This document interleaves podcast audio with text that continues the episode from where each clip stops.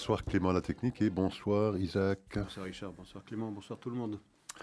Alors Isaac, nous allons parler évidemment un peu de football, peut-être un peu sur le plan sportif, mais plus sur le plan euh, politique.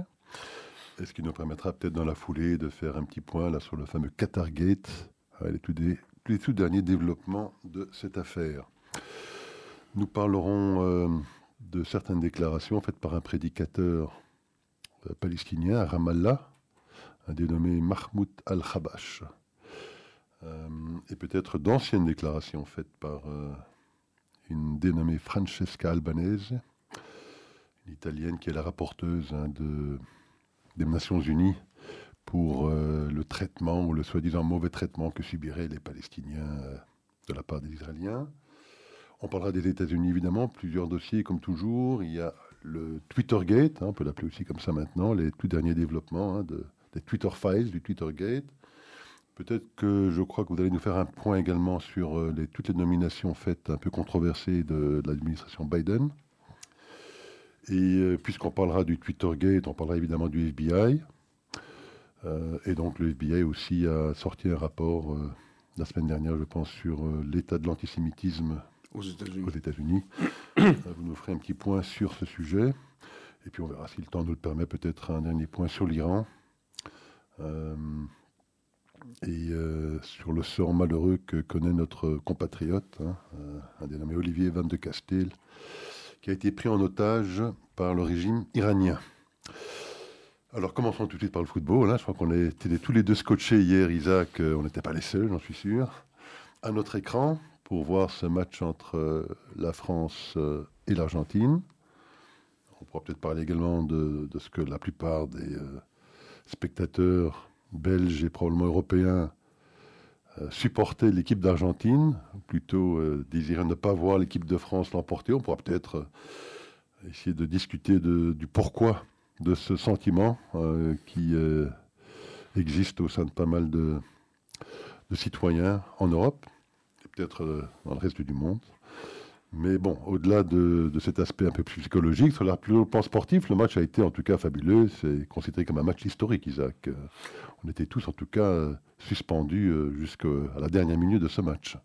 Oui, tout à fait. C'était un match assez, un match à rebondissement, un match assez, assez fou. Il y a eu deux matchs en réalité. Il y a eu un match jusqu'à à peu près à la 80e minute où euh, la domination des Argentins était telle que, ma foi, on pensait tous que la messe était dite, euh, et que dix minutes plus tard, euh, la coupe serait remise aux, Argentins. Et puis, à la 79e minute, si mes souvenirs sont bons, il y a eu cette inattention d'un défenseur argentin, Otamendi, qui a fauché un attaquant français dans la surface de réparation. Ça a provoqué un pénalty, et puis le doute s'est installé dans l'esprit des Argentins qui ont commencé à jouer en dessous de leur capacité pendant que les Français ont retrouvé euh, euh, une volonté de, de, se battre et d'aller à, l'encontre de cet euh, épilogue qui était, semble-t-il, promis jusqu'à ce que ce penalty soit sifflé. Et puis, Moins de 100 secondes plus tard, il y a eu l'égalisation d'un but magnifique de cet autre joueur magnifique Mbappé. Euh, et là, un autre match a commencé. Un autre match a commencé, un match à rebondissement, un match qui échappait à toute logique et euh, où on a vu, euh, c'est vrai, un, match d'une intensité, d'une intensité folle qui a, je crois, effectivement scotché tous les téléspectateurs devant devant leur écran parce que à partir de là, il n'y avait plus aucune logique qui s'imposait. Euh, plus aucune. La logique imposée de l'Argentine, qui a fini par l'emporter au tir au but. Mais si l'on regarde l'ensemble du match sur les 120 ou 130 minutes, puisqu'il y a eu des prolongations infinies, euh, il n'y a, pas de discussion. L'Argentine l'a certes emporté objectivement au tir au but, mais il y avait une équipe sur le terrain pendant pratiquement toute la rencontre. La France a procédé par réaction, par coup d'éclat, alors que l'Argentine, c'était un coup d'éclat permanent, si je peux me permettre cette expression, un coup d'éclat permanent euh, éclaboussé par la classe d'un joueur d'exception qui euh, échappe à toute classification euh, et qui est désormais déifié en Argentine à l'égal d'un Maradona qui avait remporté, qui avait permis à son pays de remporter la deuxième Coupe du Monde en 1986. Voilà, c'était un match absolument merveilleux, c'est vrai, vraisemblablement il rentrera dans les annales de l'histoire, moins pour les 80 premières minutes que pour les 10 minutes, du temps réglementaire qui ont suivi, et puis par les 30 minutes de, des prolongations. Mais il y avait effectivement un pathos assez, euh, assez remarquable. Bon, ça c'est pour le plan sportif. Je pense que la meilleure équipe l'a emporté. En tout cas, sur le match d'hier, il n'y avait pas vraiment photo. Euh, sur le temps psychologique, Isaac, pourquoi est-ce qu'il y a une telle animosité euh, vis-à-vis de, nos voisins français hein, Parce qu'on était tous quand même euh, scotchés à l'écran. Oui. Et tous mes amis, en tout cas, étaient unanimes pour supporter l'équipe d'Argentine C'est difficile de répondre à cette question parce qu'on est, dans euh, est dans la psychologie des foules. D'abord la psychologie individuelle. Pourquoi est-ce qu'on souhaite que la France soit battue? Peut-être parce que elle était vue comme la favorite numéro un. Pas pour moi en tout cas, parce que moi je donnais favori euh, l'Argentine. In tempore non suspecto, c'est ce que je disais, c'est l'équipe que je supportais. Maintenant, pourquoi est-ce que euh, la France suscite une telle animosité ou un désir de la voir perdre, c'est peut-être le sort qu'on réserve aux forts. Euh, et aussi peut-être parce qu'à la France est associé ce sentiment d'arrogance, d'honneur de leçon que personne n'aime beaucoup. Euh, c'est difficile d'aller plus loin dans, l'analyse psychologique, ou, sauf à, tomber dans, la psychologie de comptoir. Je ne sais pas très bien, mais en tout cas, c'est vrai que le point que vous soulevez, que vous observez, est exact. Euh, tous ceux qui ne sont pas français soutenaient, euh, l'Argentine, même s'ils n'ont pas avec l'Argentine le moindre rapport affectif. Mais c'était plus un, soutien euh, par défaut. Euh, on souhaitait que n'importe quel opposant à la France, la France l'emporte. j'ai un peu de mal à comprendre. C'est pourtant nos voisins et pourtant, je pense, je pense, mais je n'ai pas de d'éléments objectifs pour soutenir ce que j'avance, mais je pense qu'une majorité dans notre pays souhaitait effectivement de voir, euh, euh, voir l'Argentine vainqueur. Peut-être est-ce dû au fait que bon, notre pays a souvent subi longtemps, longtemps les moqueries, euh, assez acerbe euh, des Français sur, euh, sur, les, sur les Belges. Et c'est une forme de, de vengeance populaire, ma foi, qui n'est pas, qui n'est pas très, très, qui n'est pas très, très. Et puis notre équipe a perdu des matchs aussi importants. Hein. On se souviendra qu'il y a 4 ans, en demi-finale, ils avaient perdu effectivement contre la France. ça, je pense qu'il y a un certain ressentiment, j'imagine aussi. Probablement aussi. probablement aussi. Et, et, puis, il y a ce joueur vraiment exceptionnel qui échappe à toute à toute logique, je veux dire, à, toute adhésion à une équipe ou à une autre. Euh, tout le monde est admiratif d'un joueur d'une qualité aussi exceptionnelle qu'un joueur comme Messi, et tout le monde se plaisait à penser qu'à 35 ans, il n'allait plus jouer de Coupe du Monde plus tard, et que c'était un juste couronnement, une carrière tout à fait exceptionnelle. Bon, je crois que sur ce plan-là, tout le monde est satisfait. Mbappé a été lui aussi euh, euh, couronné comme meilleur buteur de la Coupe du Monde, et certainement comme la star de demain. Euh, sans aucun doute. Alors évidemment, il y a des hyperboles. Mbappé qui est le nouveau Pelé, je crois que ça c'est vraiment de l'hyperbole parce qu'il n'est pas le nouveau Pelé. Il est, euh, si on veut le raccrocher à une figure du passé, c'est plutôt Ronaldo. Je ne parle pas de Ronaldo portugais, hein. je parle du vrai Ronaldo, le brésilien, le phénoméno. Euh, lui, il a ces mêmes qualités, cette, cette course assez extraordinaire, cette dextérité dans, dans le jeu de pied et le jeu de tête. Donc voilà, c'est certainement euh, la figure de proue du football mondial pour les années à venir. Donc la France est battue. Euh, alors certains commentateurs vont jusqu'à dire oui, mais battue au penalty. Alors à cette objection, il faut leur dire mais si vous aviez gagné au penalty, vous auriez dit que vous aviez gagné. Bon, donc c'est euh, battu. Voilà. Alors sur le plan politique, il y a quand même pas mal de controverses concernant l'organisation. On le sait. Hein, oui tous les débats qu'il y a eu sur les, euh, les, conditions de droit de travail euh, des ouvriers euh, qui ont construit ces différents stades, mais également pendant donc les différents matchs, on a vu effectivement arborer à répétition des matchs des, des, drapeaux palestiniens. Alors que penser un petit peu de cet épisode? Pendant toute la Coupe du Monde, moi j'ai eu un certain malaise à regarder les matchs, je dois l'avouer. et c'est la première fois que ça m'arrive. J'aime beaucoup le football, en particulier la compétition reine, c'est-à-dire la, Coupe du Monde. Mais là, j'avais de la retenue et presque de la, de la gêne. je ne vais pas aller jusqu'à la honte, mais d'adhérer à cette fête, à, ce qui aurait dû être une fête sportive, exclusivement euh, sportive, mais je pense qu'on a assisté à une compétition qui jamais par le passé n'a été aussi politisée qu'elle l'a été cette fois-ci. Et d'ailleurs, les remerciements de Mahmoud Abbas à Altani, euh, du Qatar témoigne, euh, bah, lorsqu'il remercie d'avoir fait la promotion euh, planétaire de la cause palestinienne, témoigne de la volonté délibérée des Qataris de mettre en avant cette cause palestinienne. Rappelez-vous, toute manifestation politique était interdite. On a interdit aux, équipes européennes d'arborer euh, le brassard euh, d'adhésion à One Love, c'est-à-dire le respect des minorités LGBTQ. Euh, en, revanche, le palestinisme a tenu le haut du pavé tout du long de cette compétition. Et on a vu des matchs où, où la, la, cause palestinienne n'avait strictement rien à voir, de toutes les façons, dans aucun des matchs elle n'avait rien à voir, cette cause palestinienne, mais on a vu des drapeaux palestiniens fleurir absolument partout.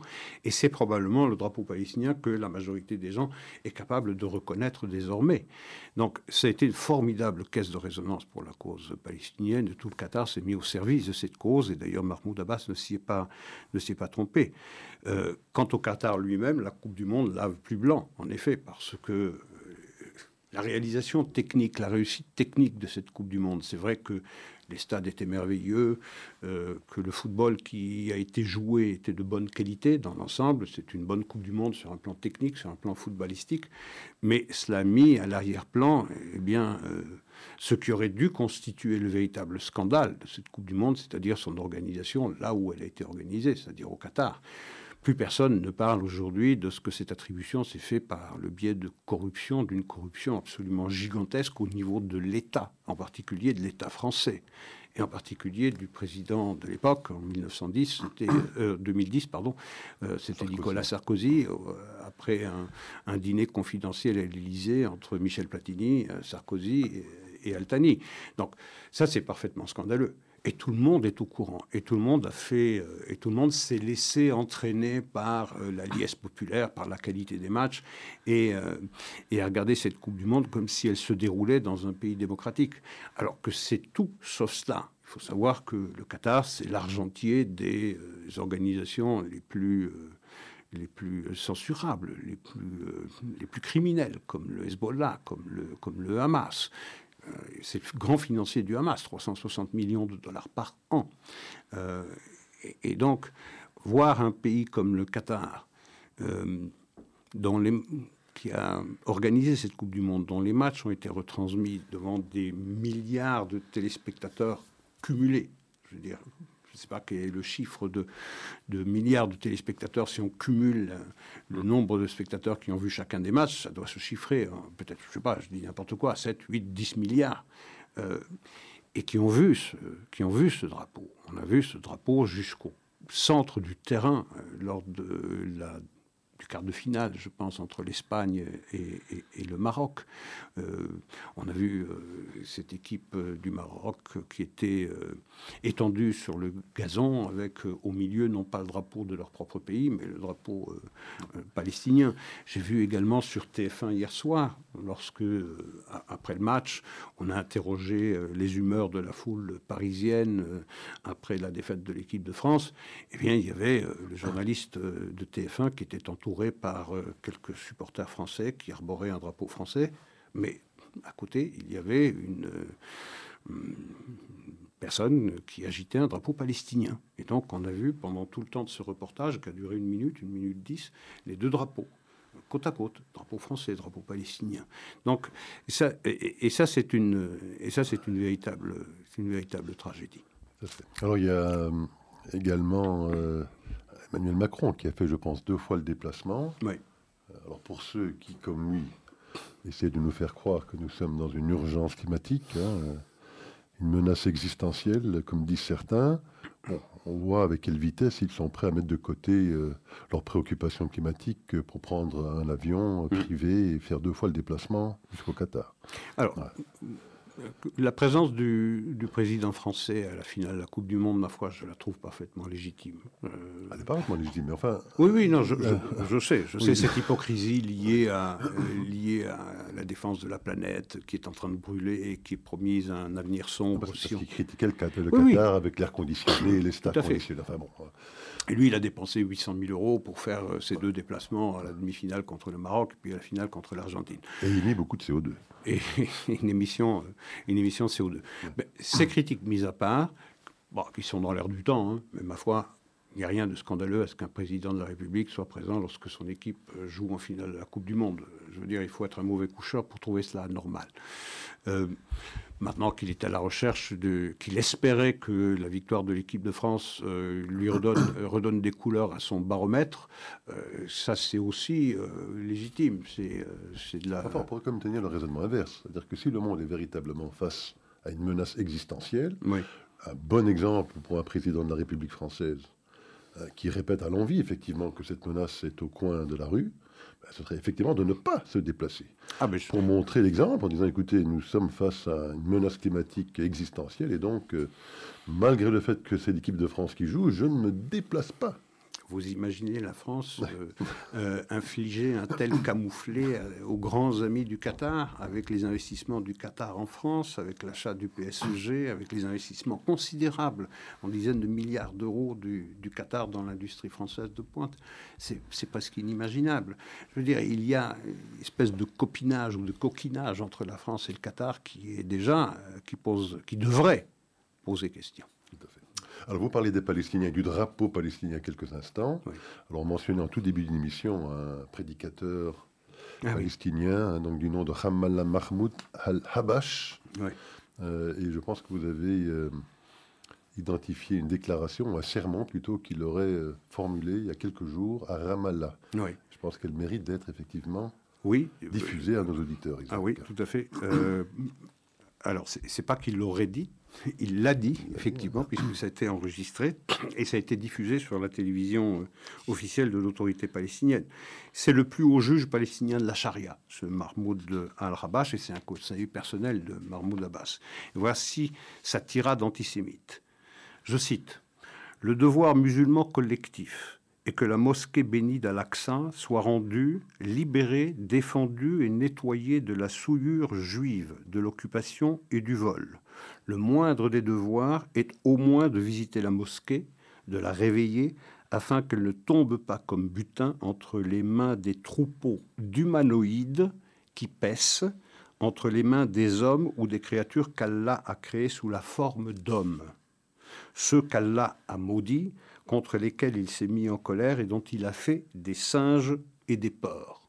Nous, les musulmans, devons nous occuper de la mosquée au lieu de continuer à laisser la mosquée à l'Aqsa comme la proie d'humanoïdes qui prétendent avoir des droits religieux et historiques sur elle et une souveraineté sur elle. Ça a été ce sermon délivré le 9 décembre. Il y a de cela donc moins de deux semaines seulement. Et cette déclaration n'a été strictement condamnée par personne déclaration on ne peut plus raciste, on ne peut plus antisémite.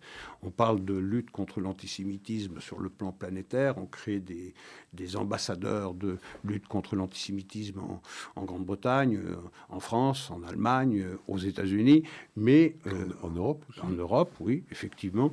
Mais on ne voit pas le noyau dur de cet antisémitisme, le cœur, le foyer de cet antisémitisme qui est l'autorité palestinienne, qui est toujours considérée comme modérée, et avec lesquels les Israéliens, les Juifs sont commandés de trouver un, accord, et au bénéfice desquels les Israéliens devraient euh, consentir des concessions. On est là au cœur du conflit, au cœur de la raison la raison profonde du conflit, c'est l'antisémitisme. Et il se trouve dans la bouche d'un conseiller personnel est le plus haut responsable de la charia de l'autorité euh, palestinienne. Et ce sermon a été diffusé, je le répète, par la télévision de l'autorité palestinienne le 9 décembre.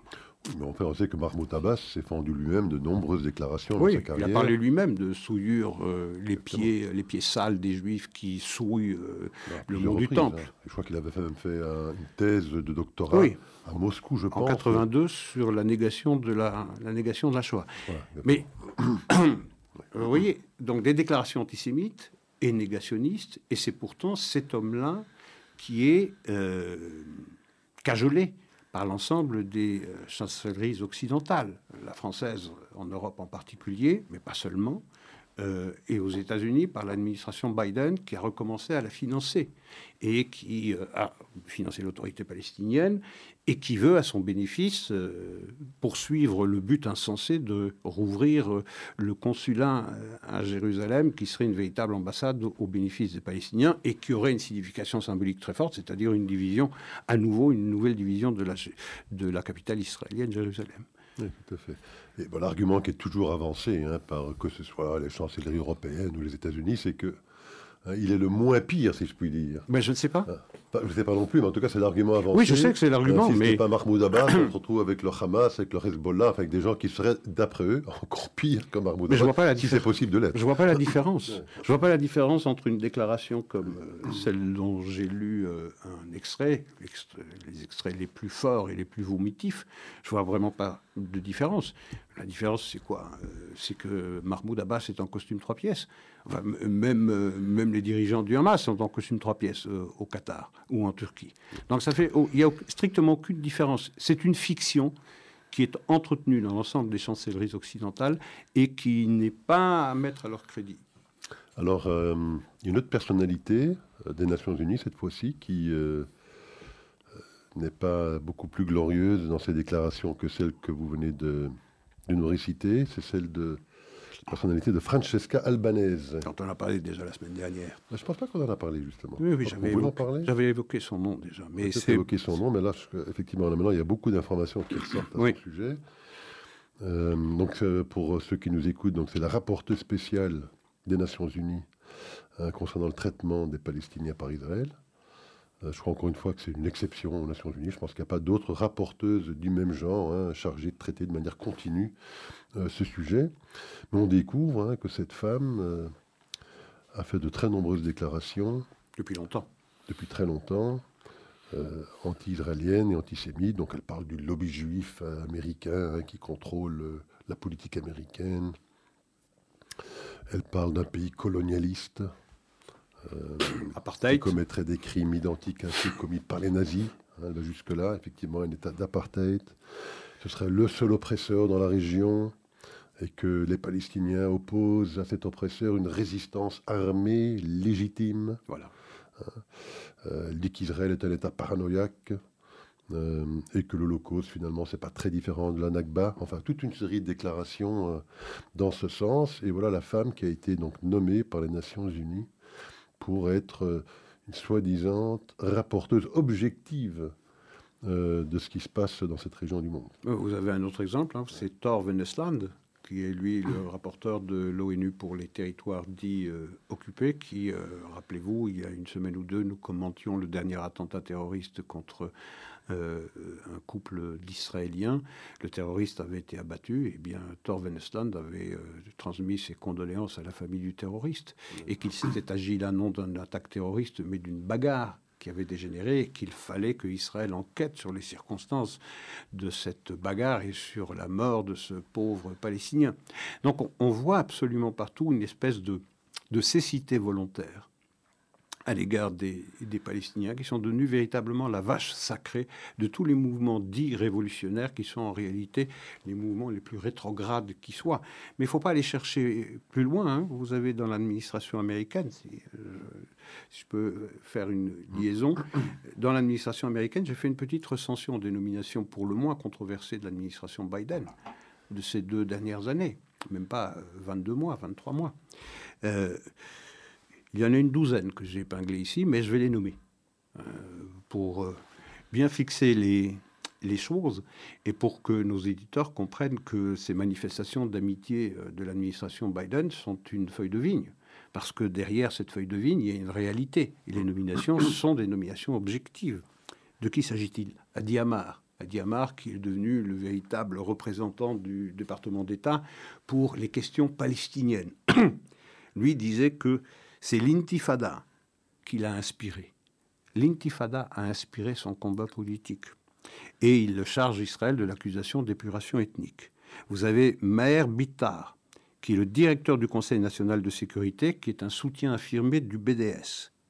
Vous avez Tamara Kaufman-Wittes, qui est à l'USAID pour le Moyen-Orient, c'est-à-dire l'aide des États-Unis pour le Moyen-Orient, qui considère que la politique palestinienne du pay for slay, c'est-à-dire la récompense donnée aux terroristes palestiniens qui assassinent des civils juifs, eh relève du welfare programme. Welfare programme, formidable. Robert Mallet, pas besoin de rappeler qui est Robert Mallet. Lui, il était partisan, et il est toujours partisan de l'expulsion des Juifs de Judée-Samarie. Il fait la promotion du Hamas, et il est également ah, opposé... même qu'il est négociateur en chef. C'est ce que j'allais ajouter. négociateur en chef pour, euh, pour le nucléaire euh, iranien, et il, était, et il est opposé aux sanctions sur l'Iran. Alors, Biden, qui félicite euh, Rachida Tlaib en mai 2021, qui déclare en sa présence J'admire votre intelligence, grâce à Dieu, vous êtes une battante, alors que c'est une antisémite notoire, tout le monde le sait. Biden qui a emmené Omar au Qatar. Vous avez euh, Barack Obama, Barack Obama, pour remonter un peu plus loin, mais euh, je veux dire, l'administration Biden s'inscrit dans son sillage. Vous avez cette photo qui a été euh, littéralement effacée euh, censuré de Barack Obama lorsqu'il était encore sénateur de l'Illinois avec Louis Farrakhan. Vous avez également Bill Clinton à l'enterrement de Aretha Franklin, qui est aux côtés, ou plutôt entre Al Sharpton, premier antisémite, et Louis Farrakhan, deuxième antisémite. Vous avez euh, Zoa, les sionistes américains, l'organisation ZOA, Zionist of America, qui a été exclue du Round Table, c'est-à-dire de la, le rassemblement euh, euh, qui a débouché sur la création de l'agence de lutte contre l'antisémitisme, parce qu'il est taxé par l'administration Biden d'islamophobie. Vous avez Elisabeth Froley-Bagley, qui a été euh, proposé par l'administration Biden pour devenir ambassadeur des États-Unis au Brésil. En 98, elle déclarait les démocrates ont des vues stupidement pro-israéliennes à cause du facteur juif, c'est-à-dire l'argent. Vous avez également Rima Odin, vice-directeur du, bureau des affaires législatives de la Maison-Blanche, qui, qui déclara les attaques suicides sont justifiées, c'est le dernier ressort contre l'occupation d'un peuple désespéré. Et enfin, je ne vais pas embêter plus longtemps nos auditeurs, Ouzra Zeya, qui est sous-secrétaire à la sécurité, à la démocratie et aux droits de l'homme, le lobby israélien a perverti la politique étrangère américaine au Moyen-Orient. Vous parliez de Ilan Omar, hein, donc cette euh, congresswoman députée du Minnesota, je pense. Tout à fait. Ah, bon, elle, qui effectivement euh, est une antisémite connue, hein, elle a fait de nombreuses déclarations dans, dans, ce sens. Mais enfin, ce qui est quand même, moi, ce qui m'a choqué, c'était de, de, voir le soutien de la part de J Street. J Street, absolument. Devant laquelle Anthony Blinken s'est euh, adressé. Euh, donc J Street, parce que bon, on sait que maintenant les républicains ont pris le pouvoir à la Chambre basse. ils auront donc le pouvoir de décider qui peut participer à quelle commission. Au dans la commission des affaires étrangères. Elle y est pour l'instant. Oui, oui. Voilà. Euh, bon, L'histoire de ce congrès veut que d'habitude chaque parti nomme ses représentants sans que d'opposition ne soit apportée par le parti au pouvoir ou le parti majoritaire.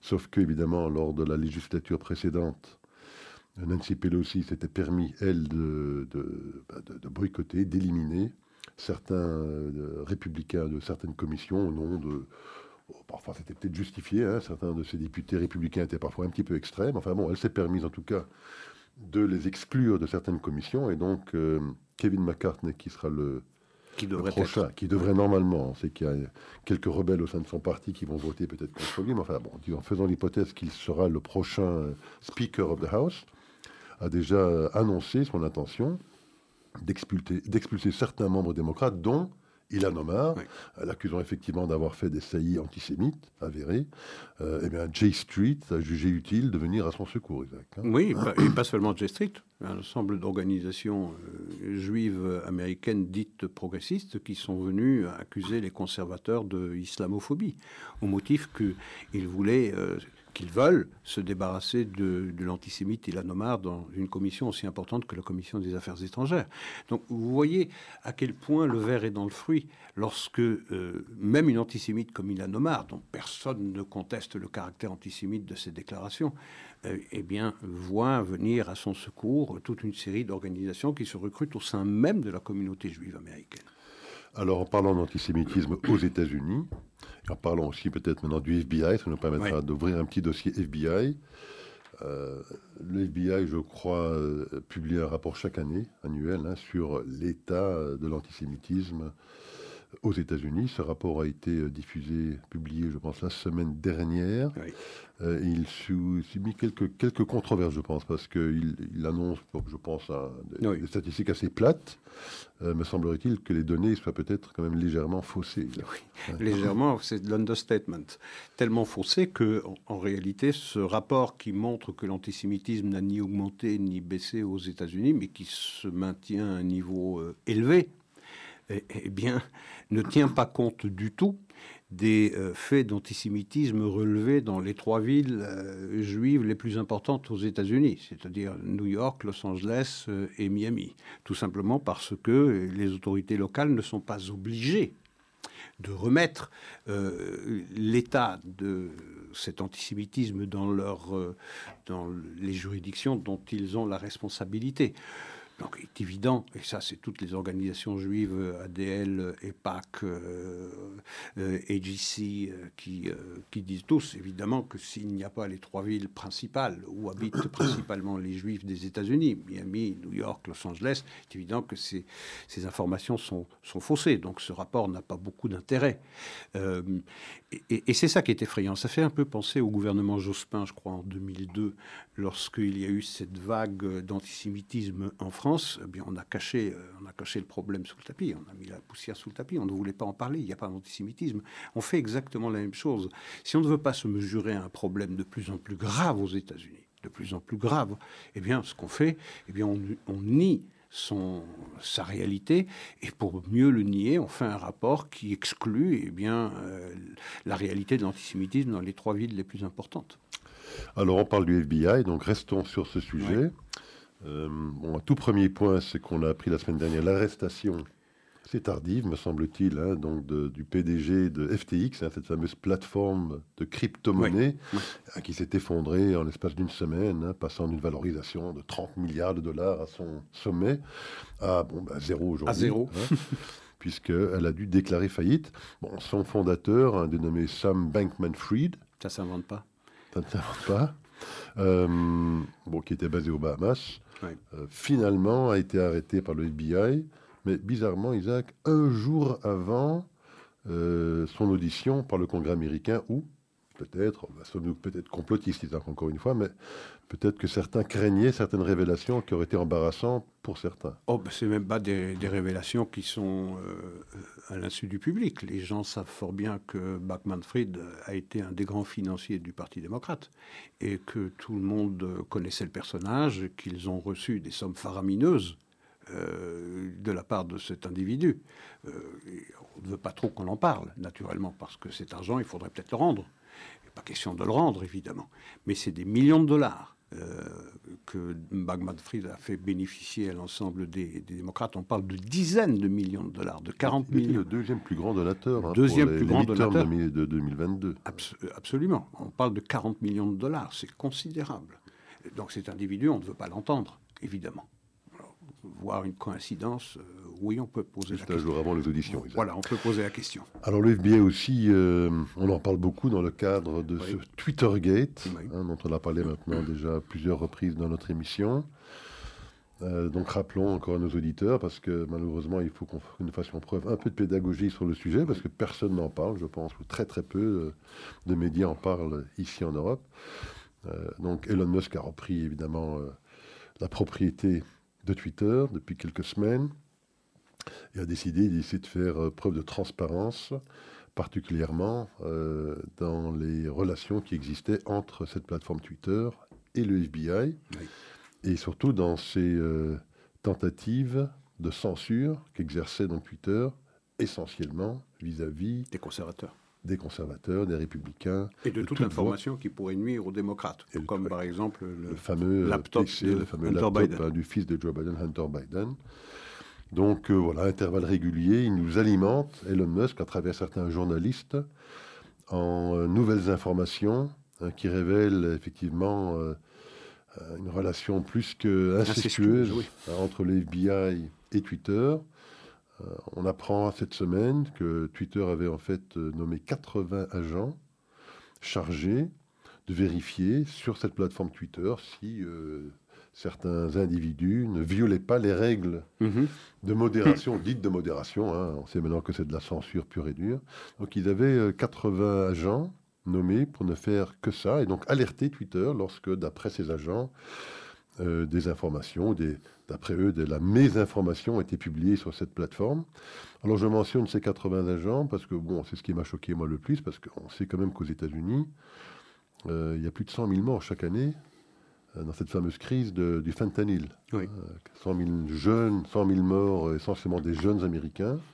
On penserait que le FBI aurait mieux à faire, Isaac. Hein. S'ils ont 80 agents à, mettre sur ce sujet-là, je pense qu'ils auraient euh, beaucoup mieux à faire, ces 80 agents, à essayer de se, se mobiliser pour combattre ces narcotrafiquants qui causent la mort de ces 100 000 jeunes Américains par an. Et c'est les conservateurs et c'est Donald Trump en tête qui sont une menace pour la démocratie. Mais lorsque vous avez une collusion comme ça entre les services de renseignement et les réseaux sociaux et les médias mainstream, vous avez véritablement quelque chose, l'arme de destruction massive de la démocratie.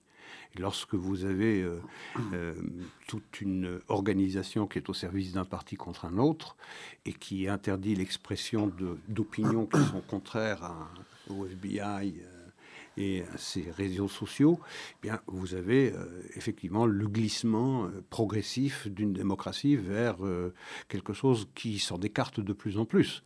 Et c'est toujours pareil. Vous savez, lorsqu'on commet un méfait, on accuse l'autre des méfaits qu'on commet soi-même. C'est ce qui se produit aujourd'hui. Vous savez, il y a la section 230 du Communication Decency Act qui dit très clairement, qui réglemente l'activité des réseaux sociaux, qui dit très clairement No tech company may discriminate based on party or ideology. Aucun, euh, aucune compagnie euh, technologique ne peut discriminer, ne peut avoir de préjugés, de discriminer sur la base d'un parti ou d'une idéologie. C'est pourtant exactement ce à quoi nous avons assisté. Et tout ce que euh, les réactions provoquées par le rachat de Twitter par euh, Elon Musk, c'est attention, la démocratie est en danger, il n'y aura plus de, il n'y aura plus de frein à l'expression de la haine, alors qu'en réalité, Twitter était entièrement au service d'un parti pour diaboliser les opposants au Parti démocrate. Ça porte un nom, ça, je l'ai déjà prononcé la dernière fois ou il y a deux semaines, ça porte un nom, c'est une conspiration, c'est une véritable conspiration en amont. Et lorsqu'on n'a pas de... Vous savez, les médias, ça construit un narratif. Un narratif, ça construit une opinion. Et une opinion, ça construit des actions politiques. Et donc, le quatrième pouvoir est devenu aux États-Unis, mais pas seulement aux États-Unis, est devenu le premier pouvoir. C'est lui qui dicte l'agenda politique. Comment? Il construit un narratif. Ce narratif va construire une opinion métapolitique dans l'esprit, dans la psyché collective. Et ensuite, eh bien, les politiques se sentent commandés d'agir en fonction de cette opinion qui a été construite à partir du narratif. Voilà ce qui est en place. Voilà ce qui a été mis en place. Oui, alors il y a un dénommé Yoel Roth hein, chez Twitter qui était, alors ça ne s'invente pas non plus, il était directeur de la confiance et de la sécurité. C'est orwellien. c'est orwellien. Donc le directeur de la confiance et de la sécurité, ce Yoel Roth était euh, le destinataire de 150 emails de la part de Twitter en l'espace de deux ans et demi. Ça fait quoi? Ça fait un peu plus d'un email par semaine. Euh, donc euh, l'FBI qui contacte le monsieur responsable de la confiance mhm. pour donc l'alerter Hein, et lui demander de prendre des mesures euh, de censure vis-à-vis d'un tel ou d'un autre euh, sur base d'informations qu'aurait récolté le FBI. Euh, mais ce même Yoel Roth, parce que j'abonde dans votre sens là, ce même Yoel Roth est ce personnage qui avait dit lorsque Trump avait remporté l'élection présidentielle que des nazis était à la Maison Blanche. Était à la Maison Blanche. Donc c'est ce personnage-là en qui on doit faire confiance, confiance puisqu'il est directeur de la confiance chez Twitter. Mais c'est toujours cette même logique, parce qu'ils s'auto-persuadent effectivement eux-mêmes hein, que la démocratie est en danger, que des nazis sont à la Maison Blanche. effectivement, si des nazis sont à la Maison Blanche, la démocratie tous les moyens sont bons pour lutter contre les nazis. Tous les moyens sont bons et c'est un devoir, oui, bien sûr. de devoir de, de, faire tout ce qu'on peut en ses moyens, dans son pouvoir, pour lutter contre les nazis, évidemment. Mais le président des États-Unis lui-même, je crois deux mois avant les élections du midterm, c'était au mois de septembre ou d'octobre dernier, dans une mise en scène qui n'aurait pas renié le Troisième Reich, avec euh, un éclairage rouge sang, avec des drapeaux américains devant lesquels se trouvaient des Marines, il avait déclaré que Democracy is at stake. C'est la démocratie qui est en jeu. C'est de cela dont il s'agit. Ce sont ceux-là même qui euh, sont les, les plus grands dangers pour la démocratie, qui, qui alertent contre le danger. Donald Trump a été euh, banni de Twitter alors qu'il est encore président des États-Unis, mais, je l'ai relevé et je le lis, euh, les tweets de Khamenei, ah qui disait et qui continue de dire d'Israël que c'est une tumeur euh, cancéreuse, ça, ces tweets de Khamenei n'ont pas euh, dérogé, je reprends les déclarations de Twitter, n'ont pas dérogé à la politique de Twitter. Ça se passait au mois de juin 2018. Je reprends également les déclarations de Mahathir, en octobre 2020 qui déclarait les musulmans ont le droit d'être en colère et de tuer des millions de Français pour les massacres du passé.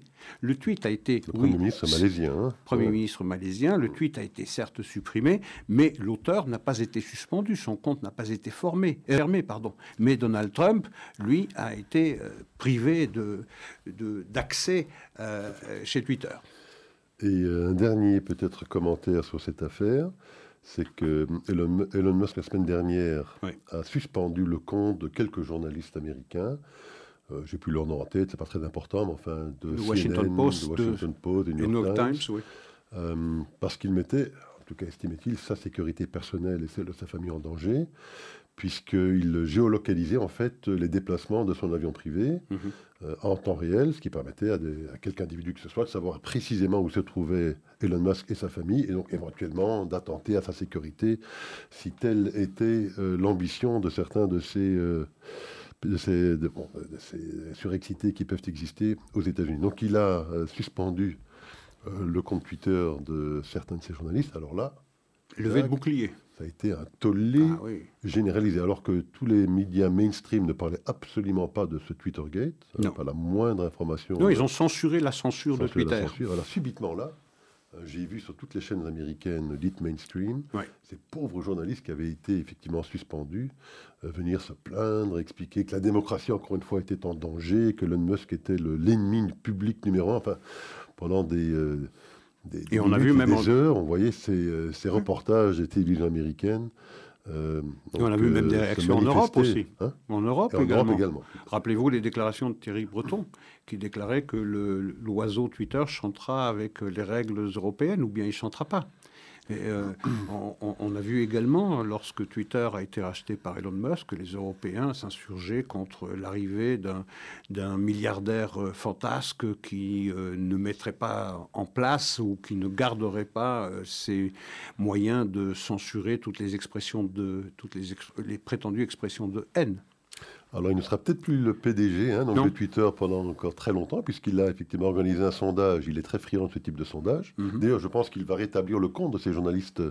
Il les a rétablis. Il les a déjà rétablis, puisqu'il a également organisé un sondage pour euh, demander l'opinion euh, de ceux qui le suivent sur Twitter concernant la suspension de ce journaliste américain. La majorité a décidé qu'il devrait rétablir leur compte. Donc, ce qu'il a fait. ce qu'il a fait. Mais il a également organisé un sondage, je pense, le week-end dernier, pour savoir s'il devait rester PDG de l'organisation. Et là, encore une fois, il semblerait-il que la majorité des, des sondés, en tout cas de ceux qui ont répondu au sondage, euh, lui aurait demandé de ne plus euh, rester à ce poste. C'est ça, à peu près 57%, c'est ce que j'ai lu, le, dernier chiffre que j'ai lu avant le début de l'émission, 57% ne souhaitent pas que Elon Musk reste que CEO, c'est-à-dire PDG de l'entreprise Twitter. Bien, comme c'est un homme qui dit ce qu'il fait et qui fait ce qu'il dit, je suppose qu'effectivement il fera un pas de côté, qu'il nommera quelqu'un de confiance euh, pour diriger euh, l'entreprise pour laquelle il a quand même Dépassé 44, euh, déboursé 44, milliards, de dollars. Alors, il semblerait, parce que beaucoup de gens pensent que Twitter serait peut-être sur le déclin, mais c'est tout le contraire qui se produit. Pas du tout le cas. Semblerait-il qu'il n'y ait jamais eu autant de nouveaux inscrits sur cette plateforme que depuis que Elon Musk a pris la, possession de cette plateforme et et commencer effectivement à faire preuve d'une certaine transparence. Euh, oui, et d'ailleurs, les grandes entreprises qui menaçaient de cesser de financer de la publicité sur euh, Twitter sont revenues sur leurs décisions et, en réalité, les grands annonceurs continueront d'annoncer et donc de financer le fonctionnement de, Twitter. On s'en réjouit depuis que, effectivement, euh, Elon Musk a libéré l'oiseau de sa cage. Alors parlons un petit peu d'Iran, Isaac. Il nous reste euh, quelques petites minutes. Alors d'abord peut-être pour évoquer le triste sort de l'un de, notre, de, l'un de nos compatriotes, un dénommé Olivier Van de Castel, un homme jeune de 40-41 ans qui travaillait pour euh, l'aide humanitaire. Pour l'aide humanitaire en Iran et qui a été pris en otage par ce régime euh, islamo-fasciste iranien. on sait très bien pourquoi, hein, puisque en Belgique, d'ailleurs, notre grand étonnement, hein, il y a quelques mois, on l'avait effectivement saluer la justice belge hein, qui avait condamné à 20 ans d'emprisonnement un Iranien qui était complice euh, d'une activité terroriste. Hein, souvenez-vous, c'était, je pense, à Paris. Oui, oui. Hein, il y a une ah. grande réunion. Euh, à Villepinte. À Villepinte, et qu'il semblerait-il que ce, personnage ait son nom quelque part ici, Hassadollah Hassadi, qui était, je pense, rattaché même à l'ambassade d'Iran. Oui, mais qui était en réalité un, membre des corps des gardiens de la Révolution. donc avait, lui, euh, je pense, fourni les armes nécessaires à cet attentat qui a été finalement déjoué. En tout cas, bon, la justice belge l'a condamné à 20 ans de réclusion. Et donc, évidemment, euh, qu'a fait le régime iranien A pris en otage l'un de nos compatriotes euh, et l'a condamné, je pense, la semaine dernière à 28, ans. Mais il avait été question d'un échange hein, entre ce prétendu diplomate euh, iranien et ce malheureux, et ce malheureux otage. Il a fallu que la juridiction euh, suprême de notre pays y mettent le haut là. Mais euh, je veux dire, sinon, ce, cet échange absolument infamant aurait eu lieu entre, entre un membre des corps de gardiens de la Révolution qui avait été un des organisateurs de cet attentat qui a été déjoué, à, qui devait se produire à, Villepinte avec toute l'opposition en exil iranienne contre ce, contre ce oui, c'est euh, Assadollah Assadi. Voilà. Euh, donc voilà, c'est la stratégie de stratégie d'otage. Il faut vraiment. Alors, la Russie fait l'objet d'une condamnation tous azimuts avec raison pour son invasion, son agression de l'Ukraine. Mais on n'a pas le même, on n'a pas réservé le même traitement à l'Iran. je, reviens un instant à la Coupe du Monde qui a été la Coupe du Monde certainement la plus politique du. On a privé la Russie de participation à la Coupe du Monde, à toutes les épreuves sportives d'ailleurs, mais on a permis à l'Iran de, jouer. Euh, je, passe sur le courage des joueurs iraniens qui ont, euh, euh, qui ont refusé de chanter l'hymne iranien pour soutenir la contestation dans, le, dans leur pays. Et, Dieu sait ce que le régime leur réserve ou leur a réservé à, leur retour euh, au pays. Mais le simple fait d'avoir autorisé l'Iran à participer à cette compétition montre combien elle était euh, éminemment politisée. Euh, et cette, et cette tragédie, tragédie quotidienne en Iran, avec des centaines et des centaines de morts, qui souffrent malheureusement cette contestation d'une absence de leadership charismatique, qui manque malheureusement de fonds utiles à ce qu'elle se pérennise euh, longtemps, et surtout du soutien d'ecclésiastiques euh, notoires euh, pour vraiment avoir une chance de renverser le, régime. Mais je crains pour cette révolte qu'elle ne débouche pas sur une révolution parce qu'elle manque de ces trois atouts qui sont absolument nécessaires si on veut, voir une révolte se transformer en révolution. Oui, on apprend d'ailleurs qu'ils sont en train de pendre maintenant des manifestants. Hein, je crois qu'il y a maintenant trois ou quatre pendus euh, euh, qui ont été euh, identifiés. Plus de, en parlant d'exécution, ça n'a plus rien à voir avec uniquement ces manifestations. Il y en a eu trois, je pense, par rapport à ces manifestations, mais il y en a eu 500 en 2022 en Iran. Je crois que c'est le deuxième pays qui assassine le plus. Qui assassine le plus après la Chine. Hein. La Chine est le plus grand exécuteur euh, au monde. L'Iran est le triste numéro 2 dans ce palmarès. Et pendant ce temps, l'Allemagne commerce avec l'Iran et de janvier à fin octobre de cette année, donc 2022, l'Allemagne a exporté 1 milliard 200 millions d'euros en Iran. c'est le fameux mercantilisme allemand. les Allemands restent persuadés que c'est par le commerce qu'ils arriveront à leurs objectifs politique également. Je ne pense même pas qu'il vise à obtenir un quelconque résultat politique. C'est business as usual, c'est du cynisme pur. Non, mais ils arrivent à se convaincre eux-mêmes aussi. Je pense ah qu'ils ont la même stratégie d'avis de la Chine. Hein. On sait oui, tout à fait. Scholz est probablement le plus... sinophile. le plus sinophile parmi les, les dirigeants européens. Hein. C'est encore celui qui a du mal à voir la réalité de ce qui se passe en Chine et qui pense qu'à travers des relations commerciales entre la Chine et, l'Allemagne, on parviendra à faire euh, évoluer le régime chinois. La Chine dans le bon sens, alors que c'est exactement le contraire qui se produit depuis les dernières 10-15 années, depuis le règne de Xi Jinping. Ça, c'est clair. Bon, Isaac, il nous reste euh, quelques petites minutes. Est-ce que vous avez un petit coup de cœur une, euh, ben, une déclaration qui nous ramène à notre euh, entrée en matière sur la Coupe du Monde et sur sa politisation. Une déclaration de Gianni Infantino, qui est le président de la FIFA, italo-suisse. Voilà ce qu'il déclarait. Je le cite, hein, parce que ça vaut son pesant de, de piastres. Pour ce que nous, les Européens, avons fait au cours des 3000 dernières années, nous devrions nous excuser pendant les 3000 prochaines années avant de donner des leçons au Qatar. c'est pas mal. sanglot de l'homme blanc, hein, on le connaît celui-là. Hein. Oui, Pascal Bruckner. c'est pas mal. Donc, euh, et moi aussi, peut-être un petit, euh, un petit coup de gueule en Turquie. Vous aurez peut-être remarqué la condamnation du maire d'Istanbul. Oui un dénommé les élections, Les élections, c'est bientôt, hein, au, mois de, au printemps 23. Voilà, dans quelques mois, il y aura les élections présidentielles en Turquie. Donc le maire d'Istanbul, hein, qui l'avait emporté à la surprise générale euh, en 2019. Istanbul et Ankara aussi. Hein. Ankara. Donc euh, l'opposition turque l'avait emporté contre le parti de l'AKP. L'AKP d'Erdogan.